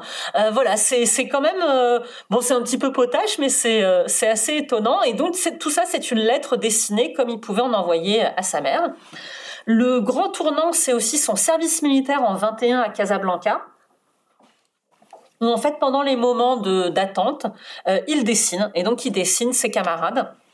Et moi, j'adore cette page-là qu'on montre dans l'exposition, où on a le portrait euh, très bien réalisé du, de l'aviateur, et puis à l'encre turquoise, rajouter un petit dessin un peu cartoonesque. Il rêve à sa prochaine chute, et justement, vous allez voir, on a, euh, on a plein de témoignages des différentes façons de dessiner que Saint-Exupéry a pu euh, adopter. Alors, je vous ai parlé du langage avec euh, de l'importance du dessin comme langage dans le lien avec sa mère. Et donc là, effectivement, Saint-Exupéry à Casablanca, il a 21 ans et il écrit des lettres à sa mère pour lui demander ce qu'elle pense de ses dessins. Et euh, donc ça, on ne voit pas parce que c'est sur la page d'après, mais il lui a, il lui écrit donc qu'il a dessiné ce chien, qu'il l'a découpé pour le coller sur la lettre. Et qu'est-ce qu'elle en pense euh, De quelques lettres plus tard, il lui écrit "Je vous ai envoyé des gravures. Qu'est-ce que vous en pensez? Et puis ensuite, il insiste "Vous ne m'avez pas répondu, que pensez-vous de mes dessins? Il a besoin vraiment de l'approbation de la personne qui lui a appris à dessiner. Et puis dans l'exposition, alors désolé pour ces photos euh, très moches, mais c'est des photos faites avec mon téléphone chez les prêteurs, euh, parce que il y a énormément de, prêts privés, donc les gens n'ont pas de base de données. C'est vraiment ils étalent les dessins sur leur table, et donc là vous voyez vous voyez mon nombre euh, un peu fantomatique. on a plein de petits dessins dans l'exposition qui montrent ces recherches d'attitude, cette volonté de perfectionnement de Saint-Exupéry dans le dessin. Il y a des lettres qu'il envoie à sa mère dans lesquelles il écrit zut, je ne sais pas dessiner et je n'ai plus rien à dire, alors je vous quitte. Il y a vraiment cette idée d'avoir quelque chose à dire par le dessin et quelque chose à dire par l'écrit. Et donc moi j'adore là ces recherches de, position, de posture, d'expression. Ils ont tous un côté un petit peu petit prince, mais pas non plus encore totalement. Et puis, il a des façons de dessiner aussi qui sont euh, très différentes. Là, ce visage androgyne qui ressemble un petit peu à ce que peut faire Cocteau. Euh, ces personnages euh, beaucoup plus schématiques, etc. Mais on voit quand même aussi des, des recherches d'attitude. Il y en a un qui est un petit peu en train de, de trembler. Donc voilà, on a fait une petite galerie de personnages pour vous montrer aussi les, les différentes manières de Saint-Exupéry. Et puis surtout, donc je vous ai parlé de cet autre langage, le dessin pour Saint-Exupéry, c'est aussi euh, le langage de l'âme, parce que c'est une façon de euh, dépasser le malentendu. Saint-Exupéry est obsédé par le malentendu. Euh, il passe son temps à se justifier, par exemple quand il écrit un article pour un journal qu'ensuite il va retravailler pour en faire un chapitre de Terre des Hommes. Il écrit des lettres à Gallimard en lui expliquant euh, j'ai pas du tout voulu vous arnaquer, euh, c'est vraiment un texte original. Euh, il a peur d'être d'être incompris et le dessin lui permet justement de pouvoir exprimer d'une autre façon ses états d'âme et d'être peut-être mieux compris. Mais il y a toujours des petites légendes que je suis inquiet, mon âme les jours de pluie. Voilà, il y a vraiment cette, euh, il y a vraiment ce double langage qui se met en place euh, assez rapidement pour apporter des éléments de compréhension euh, supplémentaires. Et puis surtout, en fait, chez Saint-Exupéry, il y a des petits dessins partout. Ça, cette, cette page, c'est un texte sur la multiplication des cellules cancéreuses. Ça intéressait Saint-Exupéry. C'est quand même quelque chose de très sérieux, comme diraient les personnages du Petit Prince. Et on voit un petit personnage dans le coin. Donc voilà, il est toujours en train de dessiner partout, tout le temps. Et c'est ça aussi qu'on a voulu montrer dans l'exposition. Alors il y a eu des parties vraiment beaucoup plus difficiles à, aborder. On avait au début pensé à une, partie sur les grandes thématiques de l'œuvre de Saint-Exupéry et leur euh, traduction dans Le Petit Prince. Et en fait, c'est vraiment la difficulté des expositions sur la littérature, c'est que parfois il n'y a rien à montrer et que quand on une exposition c'est pas un livre. Donc quand on se rend compte qu'il y a une partie qui n'est faite que de textes de salle, c'est qu'on a pris le mauvais chemin. Et donc voilà, il y a des choses qu'on a, il y a des choses qu'on a supprimées parce qu'on avait plein d'exemples glanés au cours des lectures dans tous les textes de Saint-Exupéry pour faire vraiment des, belles thématiques sur l'amitié, euh, sur la responsabilité, sur l'amour. Et puis en fait, ça marchait pas du tout visuellement. Donc on a dû, euh, on a dû abandonner tout ça. Mais ce qu'on n'a jamais abandonné, c'est vraiment la nécessité du manuscrit. Parce que toute l'exposition, elle est construite en fait comme un parcours vers le manuscrit. Et quand on arrive au manuscrit, quand on arrive vraiment à la rencontre du Petit Prince, euh, on a glané bah, plein de petites clés de lecture dans la vie de Saint-Exupéry pour mieux comprendre ce qu'on a euh, sous les yeux. Donc on a aussi cette délectation esthétique d'être devant une œuvre incroyable, parce que c'est le manuscrit du Petit Prince, mais on a aussi vraiment le côté pédagogique d'avoir des, des clés de lecture. Alors ce qui est très pratique pour, euh, pour les gens de musée, c'est que Saint-Exupéry écrit sur des feuilles volantes. Et donc au lieu d'avoir un manuscrit relié dont il faudrait peut-être tourner les pages tous les deux mois, bah, en fait on a des feuilles encadrées et on peut montrer quand même une, euh, une bonne partie de ce que Saint-Exupéry a pu euh, écrire euh, pour Le Petit Prince. Alors tout de suite, euh, on s'est dit avec Alban que c'était impossible de faire cette exposition sans le manuscrit du Petit Prince, que c'est vraiment ce qui vient couronner euh, toutes les recherches, tout ce qu'on a pu découvrir comme euh, comme nouveaux dessins, comme nouveaux nouveaux brouillons. le manuscrit du Petit Prince, c'est quand même une œuvre assez intimidante, donc elle est conservée à la Morgan Library à New York, puisque Saint-Exupéry l'a donné à Sylvia Hamilton, donc la femme aussi pour qui il a réalisé cette petite série qu'on a au début de l'exposition. Et Sylvia Hamilton l'a vendu en 68 à la Morgan Library. Donc le manuscrit est vraiment arrivé de façon euh, extrêmement euh, légitime là-bas. Moi, j'ai parfois des journalistes qui me demandent si on va récupérer le manuscrit. Donc non, ne nous fâchons pas avec les Américains en leur euh, pillant des œuvres qu'ils ont acquises en, en, toute légitimité. Mais voilà, donc c'est vrai, c'est un petit peu étonnant pour le visiteur de penser que le manuscrit du Petit Prince n'est pas en France. En fait, finalement, on se pose pas vraiment la question avant de le savoir, parce que je pense qu'il y a plein de gens qui, viennent voir l'exposition et qui se sont toujours dit que le manuscrit devait être à la BNF, puisque tout est à la BNF. Hein, pour les Français, ça semble complètement logique. Et c'est vrai que c'est euh, c'est quand même vraiment un choc. Et quand on a fait de la presse et de la com autour de l'exposition, c'est vraiment ce qui a marqué ce qui a marqué tout le monde. Donc il y a eu euh, il y a eu toute une espèce de, de euh, fétichisme autour du manuscrit, euh, notamment autour du voyage du manuscrit. Et donc, il y a eu toute une opération de communication euh, sur le voyage du manuscrit dans un avion Air France entre New York et Paris. Moi, j'ai eu le droit, parce qu'Air France a négocié avec l'aéroport, d'aller sur le tarmac pour accueillir l'avion, ce qui est des choses qu'on fait jamais. Enfin, nous, généralement, dans l'avion, il y a le conservateur new-yorkais, et puis il retrouve la caisse à la, il retrouve la caisse à la sortie de l'aéroport. Nous, on le retrouve au musée. Mais là, tout est devenu complètement, complètement fou. Donc moi, j'étais sur le tarmac avec l'avion qui est arrivé, donc c'est quand même très impressionnant, et le pilote qui faisait coucou parce que parce qu'en fait Air France euh, a cherché un pilote qui pouvait s'exprimer dans les médias, donc ils ont trouvé euh, l'ancien euh, secrétaire du syndicat des pilotes d'Air France, qui en fait est devenu pilote parce qu'il aimait Saint-Exupéry, et donc lui, il a fait le vol avec son exemplaire du Petit Prince dans le cockpit, et donc voilà, enfin au bout d'un moment, pour vous faire, pour vous la faire courte, tout le monde pleurait euh, dans l'avion parce que le, petit prince était arrivé. Le conservateur new-yorkais était un petit peu, hmm, ok, lui-même a compris l'ampleur de l'affaire en, arrivant, je pense. Donc lui a été interviewé par toutes les télés françaises. C'était, c'était très drôle. Mais voilà, c'est quand même pour vous montrer aussi le. Moi, j'avais jamais rencontré une œuvre autour de laquelle autant d'émotions se faisaient euh, aussi facilement. Donc ça a été, euh, ça a vraiment été un, quand même un cadeau inestimable de la Morgan Library de nous faire ce prêt. Après, donc le Philippe Palmer, le conservateur, m'a expliqué que lui avait regardé dans les archives et qu'il n'y avait pas eu beaucoup de demandes de prêt pour cette œuvre. Il n'y avait pas eu beaucoup de refus euh, parce qu'en fait, hum, il n'y a jamais eu non plus de, de grands projets muséals sur Saint-Exupéry et eux ont tout de suite compris notre projet et ont compris aussi le, la légitimité de nous prêter le manuscrit. Alors je pense aussi que pendant longtemps, comme il y a eu pas mal de crispations autour de euh, la succession de Saint-Exupéry, je pense que la Morgane avait peut-être aussi un petit peu peur euh, d'envoyer le manuscrit en France et que les questions comme celles que me posent les journalistes, se fassent peut-être de façon un peu moins euh, anecdotique et que tout soit très compliqué. Là, au moins, tout est pacifié et on peut, on peut aussi sans, sans problème faire venir ce genre d'œuvre. Bon, alors les New-Yorkais sont, durs en affaires, donc on a, on a 30 pages du manuscrit qui en fait euh, 142 plus 30 dessins. Donc nous, on a des pages du manuscrit, on a des pages du dessin. J'aurais bien aimé en avoir un peu plus. Après, c'est aussi un prêt qui a été négocié pendant le Covid, où les musées américains fonctionnent pas du tout de la même façon que les musées français. Donc il y a eu énormément de licenciements, il y avait moins de régisseurs. Euh, la Morgan Library a préféré nous prêter moins d'œuvres et être sûr de pouvoir assurer le prêt, plutôt qu'avoir un prêt trop important et puis que euh, tout ça, euh, en fait, soit empêché par des problèmes de, de, euh, de manque de régie, etc. Enfin, moi, je dois vous avouer que jusqu'au moment où l'avion est arrivé sur le tarmac, j'étais quand même vraiment pas très très sereine.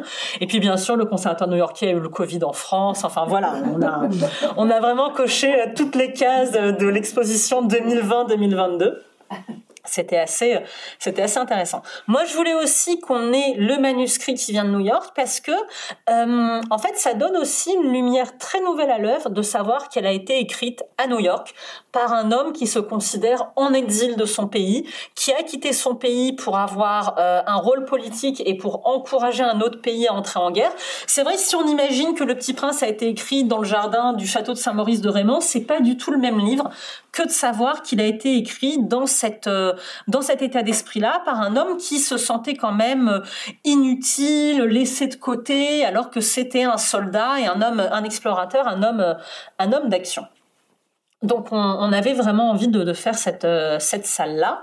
Euh, comme on n'a pas non plus euh, toutes les œuvres de la Morgane qu'on voulait, on a avec Alban décidé de ne pas organiser cette partie par collection. les œuvres de la Morgane, les œuvres de telle institution, mais on a décidé de recréer le fil de lecture de l'œuvre. Alors on n'a pas tout, mais on avance en fait de façon chronologique dans le livre. Donc vous voyez, on a le début du conte. Ah, ça, cette, photo, elle est, elle est mignonne parce que c'est Saint-Exupéry qui serait en train d'écrire Le Petit Prince sur le canapé de Sylvia Hamilton.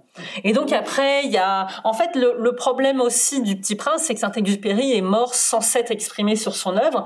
Euh, lui n'a pas connu non plus le succès incroyable du Petit Prince. Donc en fait, il y a beaucoup de gens qui ensuite ont raconté plein d'histoires pour un petit peu mettre leur rôle à eux en avant. Et c'est difficile de démêler le vrai du faux, mais ça donne une mythologie assez amusante. Et donc peut-être que cette petite poupée blonde sur le canapé de Sylvia Hamilton, bah, elle aurait pu inspirer le Petit Prince qui est blond. Voilà, donc il y a plein de petites histoires comme ça. Euh, toujours est-il que quand même, ce qu'on sait, c'est que Le Petit Prince, à l'origine, c'est quand même un livre pour enfants. Donc les personnes que vous voyez là, c'est Eugène et Elisabeth Reynal. Donc euh, Eugène Reynal, c'est l'éditeur américain de Saint-Exupéry avec Curtis Hitchcock. Saint-Exupéry, c'est un homme qui est très connu aux États-Unis dès les années 30. Il est, euh, euh, il fait partie de ces pionniers de l'aviation. Il est sur les vols transatlantiques, etc. Même s'il conduit pas forcément, s'il pilote pas forcément, il est là. il s'exprime à la radio aux États-Unis. voilà, c'est un homme euh, c'est un homme quand même qui a une vraie stature. Euh, Terre des hommes est publié en anglais très rapidement, donc voilà, c'est quand même un homme qui arrive auréolé d'une d'une gloire euh, d'écrivain et d'aviateur. Et donc c'est c'est ses éditeurs euh, l'accompagnent, lui trouvent un logement. Enfin voilà, c'est un homme qui est quand même assez important et qu'on essaye de choyer. Et en fait, ils vont le voir dessiner un peu partout, comme d'habitude, sur des nappes au restaurant, sur des brouillons, etc. Et ils vont lui demander de réaliser un livre pour enfants à partir de ces petits dessins. Donc il y a quand même au début du Petit Prince euh, une commande d'un livre pour enfants qui, je pense, va être aussi euh, un petit peu complexifié par Saint-Exupéry et par la profondeur de l'auteur, mais à l'origine, Le Petit Prince, c'est censé sortir pour Noël 42 et être un conte de Noël. Euh, donc Saint-Exupéry, lui, va être obsédé par ses dessins, la réalisation de ses dessins, l'impression de ses dessins. Il écrit des dizaines de lettres à euh, et Hitchcock euh, en leur expliquant qu'il faut que les dessins fassent exactement la taille qu'il a définie, qu'ils soient intégrés dans le texte comme il veut, etc. Et tout ça, en fait, ça va retarder la parution du livre qui paraît qu'en avril 43. Donc on n'est plus du tout dans le, le conte de Noël non plus. Ah mince, alors du coup oui, j'avais envie de vous montrer une, euh, une image, mais j'ai manifestement oublié de vous la montrer, mais je vous la montrerai plus, plus tard. C'est, qu'en fait à cette époque-là, Saint-Exupéry écrit Citadelle, donc qui est un conte philosophique, une sorte de mille et nuits philosophique, beaucoup centré autour de la responsabilité, euh, qui est aujourd'hui quand même assez difficile à lire par rapport aux autres textes de Saint-Exupéry, mais aussi parce que lui pensait l'écrire pendant 15 ans, le retravailler, il voyait ça un peu comme son testament littéraire. Euh, donc il n'a pas réussi à le finir. Et c'est pendant qu'il écrit Citadelle qu'on lui propose d'écrire Le Petit Prince. Et du coup, moi, j'ai quand même l'impression que Le Petit Prince, c'est une sorte de condensé de ce message qu'il est en train de travailler, de retravailler, d'une façon beaucoup plus simple, avec des images. Et d'ailleurs, dans l'exposition, c'est ça que je voulais vous montrer, mais c'est peut-être plus loin, euh, on a des pages manuscrites de Citadelle avec des dessins du Petit Prince. Donc pour Saint-Exupéry, il y a vraiment cette, euh, cet état d'esprit intellectuel d'écrire ce qu'il constitue comme son testament philosophique et d'écrire le Petit Prince à côté où tous ces éléments vont finalement euh, se retrouver. Alors, dans, la salle du manuscrit, on n'a pas compté que sur la Morgan Library, on a trouvé plein de choses incroyables, euh, plein de choses incroyables ailleurs. Donc, ce que vous voyez à gauche, c'est un feuillet qui vient d'une fondation suisse. Et en fait, c'est euh, l'un des premiers états de la première page du Petit Prince. Je ne sais pas dessiner. J'ai essayé un jour de dessiner un bateau, mais on m'a dit, mais un ami m'a dit que ça ressemblait à une pomme de terre. En fait, on est sur les mêmes thèmes que le début du Petit Prince sur le dessin euh, le boa qui ressemble à un chapeau, etc. Mais avec d'autres, avec d'autres thématiques. Un peu plus loin, il dit euh, j'ai essayé de dessiner un avion, euh, mais j'ai dû écrire avion dessus. Donc voilà. En fait, ce qu'on voulait montrer, c'est que on, a repris le fil de lecture du Petit Prince pour montrer le Petit Prince qu'on connaît, mais on veut aussi montrer le Petit Prince qu'on connaît pas. Euh, donc on veut montrer des options différentes, des épisodes abandonnés, et puis par ce genre de comparaison, euh, montrer vraiment le processus euh, créatif de Saint-Exupéry. Donc voilà, et ça, et, la page d'à côté, c'est vraiment la première page du Petit Prince. Et ce qui est intéressant, c'est qu'en fait, on a, il n'y a, pas tant de ratures que ça. Ce que dit Alban, c'est que Saint-Exupéry, il a certainement écrit le Petit Prince quand même assez rapidement. Il y a ses premiers feuillets, un peu de proto-manuscrit. Et puis dès qu'on est dans le manuscrit de la Morgan Library, on est quand même déjà dans un état du texte assez avancé. Euh, il y a des fantasmes comme quoi il y aurait une version intermédiaire entre le manuscrit de la Morgan et le texte final imprimé. Mais euh, voilà, personne ne sait très bien où pourrait être ce manuscrit. Alban, lui, pense qu'il y a quand même euh, très peu de chances que ces fantasmes soient vrais. Alors on vous montre aussi des choses qui ne se retrouvent pas dans le manuscrit parce que dans il y a des brouillons du pilote. Donc il a voilà ce, ce peloton sur lui-même dans le désert pour avoir un peu plus chaud. Et puis là du pilote qui est en train de réparer son avion et qui voit le petit prince venir à lui. Et en fait dans le livre final on ne voit jamais le pilote, que ce soit le pilote ou sa main. Saint-Exupéry a décidé de gommer toute représentation du pilote peut-être pour qu'on puisse plus facilement s'identifier au personnage qui rencontre le petit prince. En plus, voilà, on a même deux versions de cette, rencontre. Et ça, c'est un épisode qui, dans le livre final, se retrouve de façon complètement différente et se retrouve par le fameux, s'il vous plaît, dessine-moi un mouton. Alors, est-ce que je... Ah oui, voilà, il y a un bout de, il de souris que vous pouvez voir. Et alors, ça, c'est intéressant parce qu'on a vraiment voulu vous montrer aussi comment Saint-Exupéry travaille. Alors, il y a, eu pas mal de presse sur le manuscrit qui s'attache aux taches de café, aux traces de cigarettes. Voilà, donc là, y a, là en bas, il y a une petite trace de café. Mais c'est vrai que finalement, ça a l'air anecdotique, mais on a l'impression d'être au-dessus de Saint-Exupéry quand, euh, quand il travaille. Et là, donc ça, c'est cette fameuse phrase « dessine-moi un mouton ». Et en fait, le « s'il vous plaît », il est rajouté au-dessus. Donc, on voit vraiment la façon dont Saint-Exupéry va travailler les phrases les plus importantes euh, de son livre, les, moments les plus marquants. Donc ça, on avait voulu choisir ces euh, pages-là dans le quota limité de, de pages de de la Morgane. Donc après on a le petit prince sur sa planète. Et tout ça voilà c'est des dessins un petit peu un petit peu différents qui montrent les thématiques qu'on connaît bien.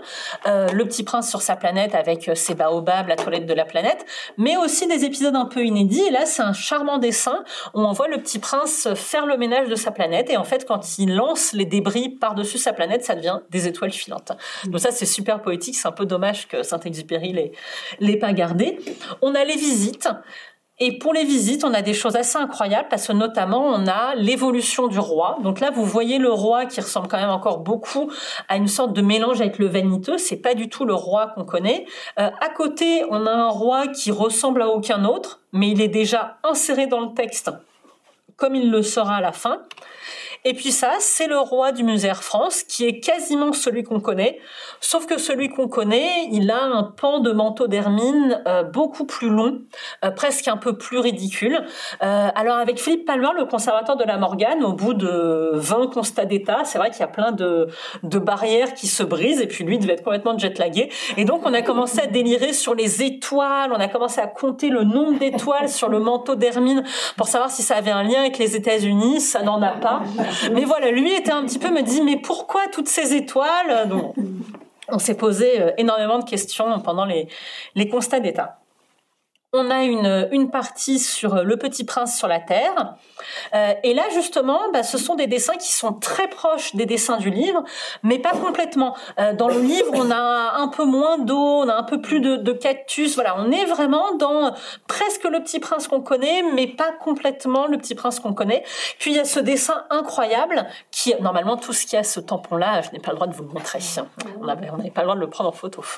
Euh, ça, c'est assez incroyable parce que quand le petit prince Prince parle de cette planète toute pointue, toute salée. Il aurait pu garder ce dessin splendide, mais il l'a pas gardé.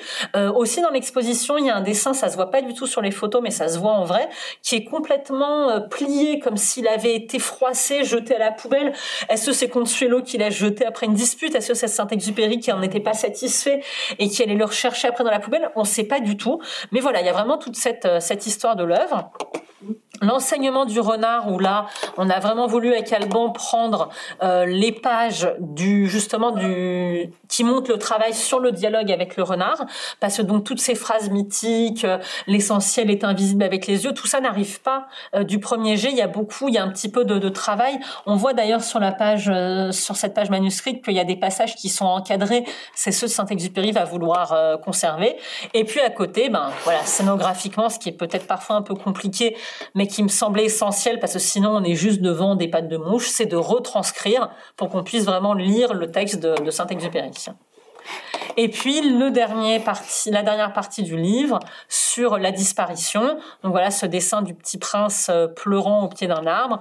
Et puis ce très joli dessin crayonné avec le petit prince qui tombe euh, après avoir été mordu par euh, par le serpent, qui est déjà quand même assez assez travaillé. donc voilà, c'est on avait envie de, de, retracer un petit peu cette cette progression dans le livre avec le avec le les, feuillets du manuscrit. Et puis toujours pour vous montrer encore plus le processus de création de Saint-Exupéry, euh, on a des choses assez inédites. Donc on a par exemple cette planète des métiers. Euh, y a à côté il y a un feuillet manuscrit où Saint-Exupéry a listé des métiers qu'il a trouvé jolis ou stupides. Donc il y a l'allumeur de réverbère, il y a le chasseur de papillons, il y a le banquier, etc. Et puis là sur cette euh, page on voit le fameux allumeur de, de réverbère. On voit aussi le danseur ou le gymnaste. Là ce personnage qui court dans cette petite euh, dans ce petit espace circulaire clos, on ne sait pas très bien qui c'est, ce serait peut-être aussi une sorte de danseur. Donc voilà, là il y a un personnage conservé, deux personnages qui eux n'ont pas eu le bonheur de rester dans le livre. Le chasseur de papillons, euh, que moi j'adore, mais qui est en fait un personnage qui est déjà presque trop proche du Petit Prince pour être conservé, puisqu'il a, il a une fleur, euh, il prend soin de sa planète. Ici, on a des, des personnages aussi qu'on a du mal à identifier. Euh, ce personnage tout seul en costume sur sa planète.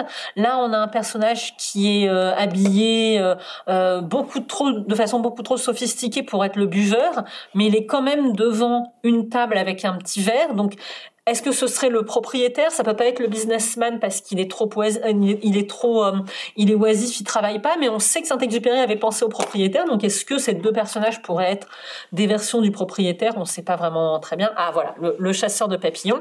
Alors le chasseur de papillons, c'est génial parce qu'il a déjà des euh, mécanismes que le petit prince va utiliser. Donc là, c'est la protection de la fleur, mais c'est beaucoup plus sophistiqué que le paravent du petit prince. Il est déjà un peu ingénieur, le chasseur de papillons.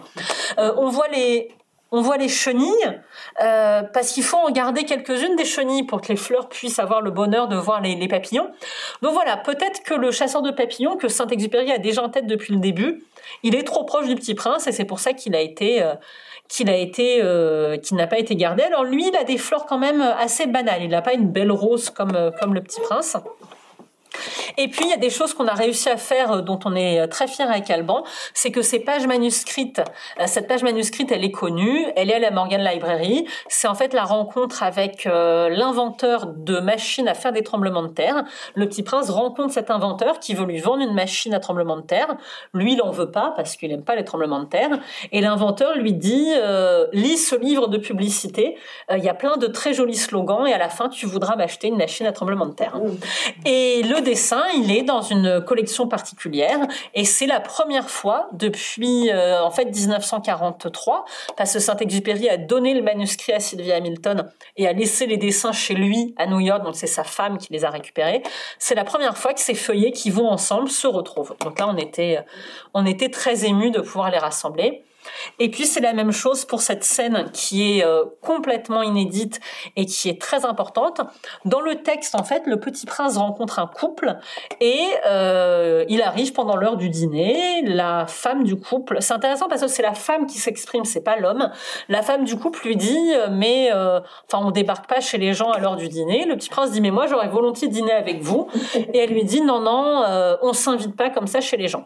Et c'est intéressant parce que finalement le petit prince il voyage à travers les planètes, il rencontre énormément de gens.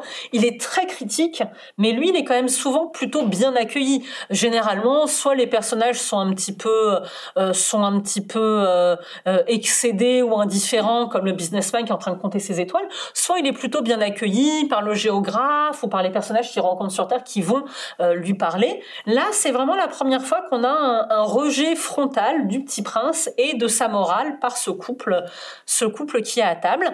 Et puis on a ce dessin extrêmement détaillé euh, du couple à table avec son vaisselier. Euh, ils ont une plante qui a l'air d'être un petit peu morte aussi, donc quand on sait le soin que le petit prince lui apporte à, sa rose, c'est un petit peu étonnant.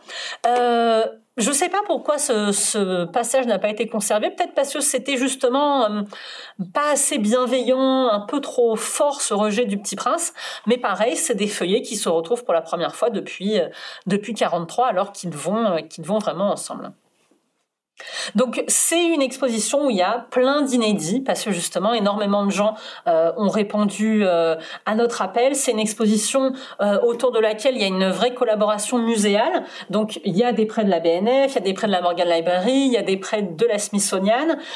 pour les Suisses, on a des prêts de la Fondation Baudemer, mais on a aussi des prêts de la médiathèque d'Issoudun, du musée Charles VII de Mehun-sur-Yèvre, donc des musées quand même beaucoup moins connus parce que voilà, il y a énormément de sur Saint-Exupéry un petit peu partout. Tout le monde a répondu à l'appel. On a des institutions privées, donc des, des grosses collections suisses qui se sont euh, constituées en, en fondation. On a les archives de Gallimard. On a la succession Saint-Exupéry d'Aguet, donc ça c'est les neveux de Saint-Exupéry. Et puis on a énormément de prêteurs privés parce que Saint-Exupéry donnait des dessins à des amis qui euh, les ont conservés. Et donc on a euh, ben, des gens qui sont arrivés avec le dessin de Saint-Exupéry qu'ils ont reçu de leur grand-oncle au musée. Des choses très très émouvante. Euh, donc sur un montage où à côté il y a des conservateurs de, de grosses institutions. Donc ça donnait vraiment une ambiance assez particulière, mais très bienveillante parce que tout le monde a répondu euh, présent pour pour notre projet. Donc là c'est un détail voilà sur euh, sur ces dessins qui sont très très peu connus, qui ont été achetés récemment par une collectionneuse suisse. Et voilà c'est ces dessins où le où Saint-Exupéry essaye de séduire une jeune femme sous les traits du Petit Prince. Et donc c'est un peu drôle parce que là ce petit personnage dit désolé de déranger, c'était pour dire bonjour. Lui dit on ne me répond pas au téléphone, on ne m'appelle pas, je vais me brouiller. C'est euh, assez drôle. Et puis voilà, le, l'inédit euh, le plus incroyable de tous, c'est le Petit Prince en Majesté. Donc c'est vraiment la première fois que le dessin original est exposé et est sorti de la collection dans laquelle il est conservé. Donc c'est là qu'on voit que le, le vert du manteau a pas mal changé aussi entre les différentes euh, éditions. Enfin moi sur le, le folio que j'avais quand j'étais petite, il était beaucoup plus turquoise. Et puis euh, au fur et à mesure ça a été retravaillé. Et je crois que maintenant il est quand même assez proche de, de la réalité. Et euh, donc sur cet inédit qui est le plus important de tous les inédits, on le montre à côté. Enfin dans, dans cette petite niche on entend Gérard Philippe, parce que en France, il y a aussi beaucoup de gens qui sont arrivés euh, au Petit Prince par euh, par le récit de Gérard Philippe, et donc c'est un moment euh, extrêmement extrêmement émouvant. Euh, la scénographie, elle nous a pas posé tant de problèmes que ça. Il y a énormément d'œuvres, donc il y avait quand même une nécessité de garder un parcours euh, assez fluide, mais finalement le, la fluidité du dialogue qu'on a eu entre commissaires, elle s'est aussi retrouvée euh, avec le scénographe. Et moi, je trouve que la scénographie, elle porte vraiment bien le propos de l'exposition, qu'on a vraiment réussi à, faire quelque chose de, de bien. C'est Designer Unit qui a fait la scénographie, c'est eux qui avaient fait aussi Anton Krings. Et là, moi, j'avais envie qu'on soit accompagné par Saint-Exupéry au long de l'exposition, donc avec les citations, et euh, le scénographe l'a traduit par ces grands panneaux, euh, ces grandes photographies qui permettent voilà d'être toujours en compagnie de l'auteur. Donc euh, Saint-Exupéry, c'est c'est lui en petit costume marin d'époque. voilà, là on le voit aussi écrivant. On, est vraiment toujours en sa compagnie. moi, je trouvais ça vraiment agréable de, de le voir à chaque à chaque étape de l'exposition. Alors on a aussi fait de, de nécessité vertu parce que euh, c'est des œuvres extrêmement fragiles, c'est des aquarelles très délicates, donc on a des conditions de conservation qui sont assez drastiques. On a notamment une lumière assez faible. Et ce que le scénographe a décidé de faire, ben, c'est d'utiliser cette contrainte pour évoquer le voyage dans l'espace du Petit Prince. D'où ces ciels étoilés euh, que vous voyez, qui donnent une lumière euh, assez faible, assez diffuse, mais qui donnent vraiment cette ambiance. Et puis pour renforcer cet aspect euh, voyage dans l'espace du Petit Prince, on a le vocabulaire rond euh, de l'astéroïde qui se retrouve un petit peu partout. Voilà, et notamment pour euh, pour ces vitrines, cet espace de projection. Voilà, on a un peu l'impression en fait quand on circule dans cet espace de sauter d'astéroïde en astéroïde comme comme l'a fait le Petit Prince. Bon, alors c'était quand même un peu un défi aussi parce que l'exposition est très très dense. Bon, moi j'ai été formée par par Laurent Lebon au Centre Pompidou-Metz, donc autant dire qu'une exposition qui a moins de, de 500 objets, c'est une, ce n'est pas une bonne exposition. Donc c'est vrai que moi j'ai tendance à en mettre beaucoup, mais le scénographe a réussi à bien s'en sortir et puis a, aussi très bien tiré son épingle du jeu sur ce genre de de dialogue, notamment avec la table, puisqu'il a fallu la la mettre euh, à proximité, mais en même temps la protéger. Donc voilà, ça c'est des, petits défis qu'on a dû relever. Et puis, euh, bon, je trouve que cette, cette salle, elle, parle bien aussi en termes de densité, mais cette série de photos, je vous en ai montré deux, c'est une série beaucoup plus importante. J'avais vraiment envie qu'on ait ce récit de Saint-Exupéry sur la base militaire, et finalement, rassemblé comme ça, ça se passe plutôt bien sur le mur, même si c'est très dense. Donc voilà, le scénographe a quand même fait un, travail euh, extraordinaire. Et puis, dans ces petites... Euh, dans ces petites euh, interventions ludiques dont je vous parlais, on a ici, donc ça vous ne le voyez pas dans la présentation, mais si vous venez au musée, n'hésitez pas à coller vos yeux ici parce qu'en fait dedans on voit le mouton parce que c'est la boîte du mouton. Donc on avait envie comme ça de, de petits hommages euh, à Saint-Exupéry, voilà des petits euh, des petits avions. Donc il y a c'est une scénographie qui, qui porte vraiment le propos. Je trouve qu'on a bien réussi, mais qui s'efface suffisamment aussi parce que c'est quand même un sujet très important j'avais pas envie que le ludique prenne non plus trop de trop de place. Euh, il y a quand même beaucoup de choses à lire, beaucoup de choses euh, à voir. Alors voilà, moi c'est une exposition qui m'a apporté énormément de, bonheur, euh, de plaisir en la, concevant. Si vous l'avez vue, ben, j'espère que ça vous a aussi beaucoup plu. Et puis si vous ne l'avez pas encore vue, j'espère vous avoir donné envie de, de venir la voir.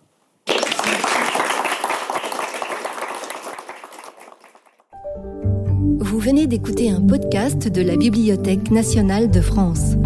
Retrouvez les conférences, rencontres et créations de la BNF sur toutes les plateformes de podcast ainsi que sur le site bnf.fr.